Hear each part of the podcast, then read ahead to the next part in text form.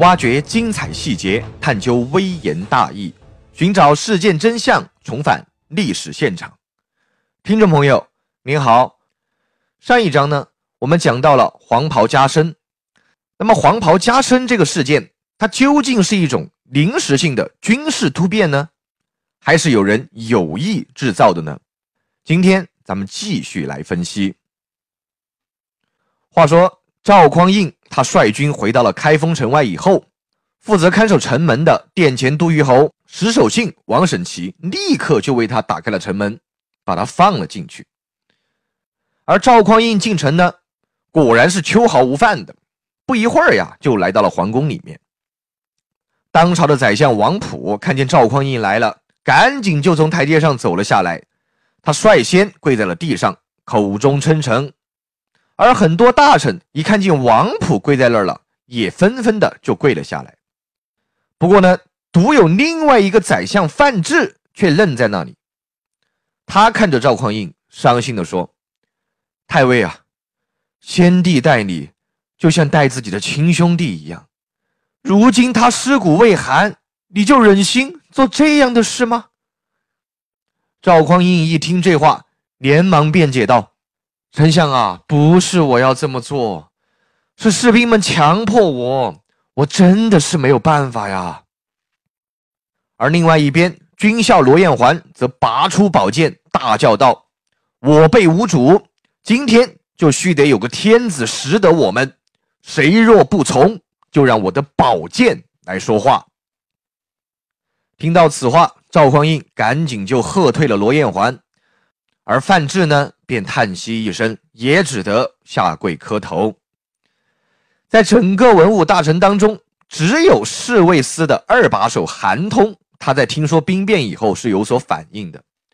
他从内廷飞马而出，准备带兵进行抵抗，但是很快呀，就被赵匡胤的手下给控制住了。不一会儿，韩通以及他的三个成年儿子都被处死。而其他的家人和家丁则全部得到了赦免。这件事儿也是在整个事变当中唯一的一次流血事件。当天下午，小皇帝宣布退位，他被封为了郑王，而赵匡胤呢，正式登上了皇帝的宝座，接受百官的朝贺。他将国号建为宋，定都在开封，年号则定为了建隆。在宋代的官方史书《太祖实录》当中，赵匡胤黄袍加身，他是被逼迫的。事实上，他本来是不想造反的，但如果不造反呢，势必就会引起更大的动荡。所以，从国家的长治久安来出发，赵匡胤呀，指的是勉为其难，被架着双手涌上了皇帝的宝座。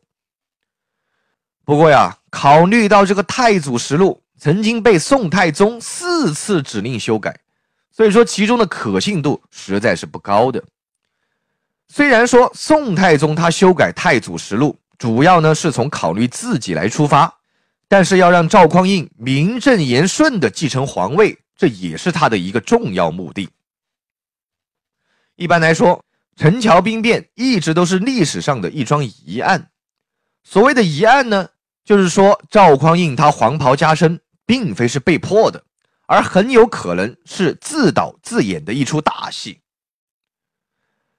事实上呀，从史书上的记载来看，这件事里面确实有许多值得怀疑的地方。第一个疑点，是否当时真的有辽国与北汉联合出兵的事情呢？有两个证据可以证明这件事呀，纯属是子虚乌有。第一个证据是。在辽国的史书以及各种文献上面都没有出兵的记录。通常情况下，与敌国开战一般都是一件非常重要的事情，历史书上面呢是不可能绝口不提的。再说了，辽国刚刚才发生了镇压贵族叛乱的事情，肯定是不可能再对外用兵的。第二一个证据就是赵匡胤他在当上了皇帝以后就没有再打仗了。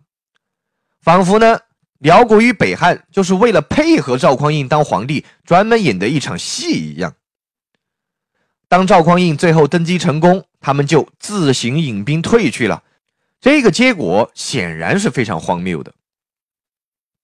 第二个疑点，赵匡胤他的家人们为什么会有异常的反应？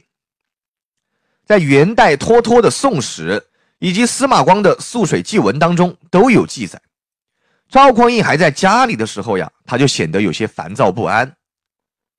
他的姐姐告诉他：“大丈夫当自行决断。”而陈桥兵变的消息一传出，石守信呀就赶紧带兵把寺庙给保护了起来。对外宣扬呢，是为了保护寺庙里的僧人。而当赵匡胤率兵顺利的进城，并且登上了皇位以后，他的母亲杜氏就抚掌大笑道：“我儿素有大志，今果然如此。”这些史书里面记载的每一句话，其实都是意味深长的。比如说，他姐姐说的话是什么意思？这难道不是让他要下定政变的决心吗？而石守信等人真的是为了保护寺庙里的僧人吗？什么样的僧人能有这么大的面子呀？很显然，石守信他保护的肯定是赵匡胤的家人。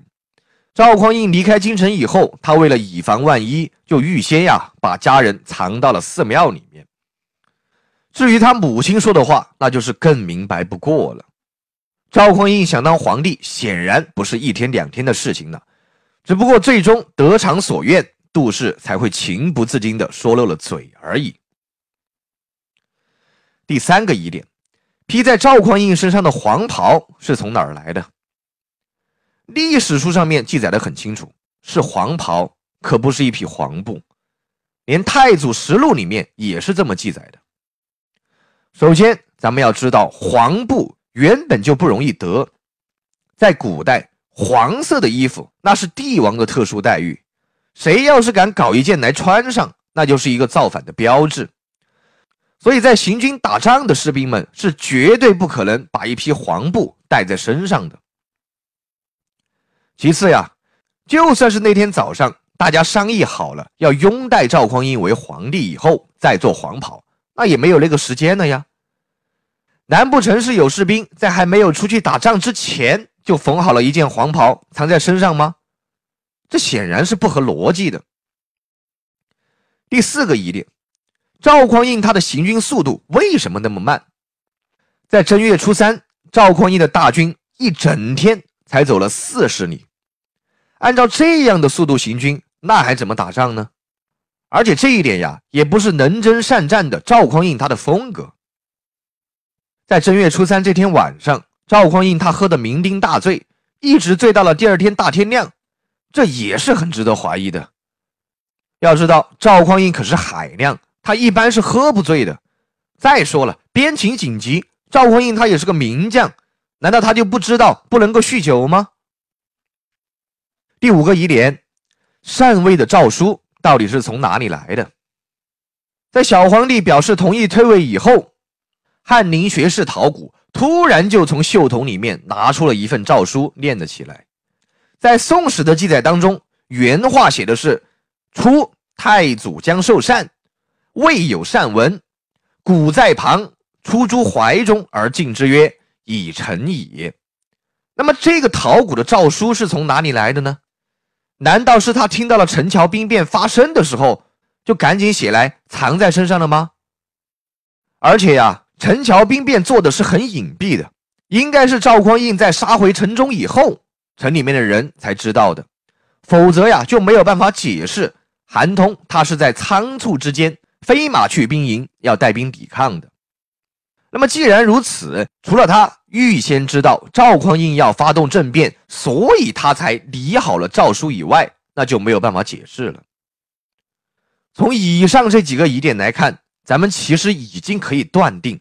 陈桥兵变呀，它就是一场有预谋的军事政变，而并不是赵匡胤被动而为。不过呢，咱们也不得不承认，就算是一场蓄意的政变，那也是一次做得非常漂亮的政变。千秋一案陈桥驿，一着黄袍随罢兵。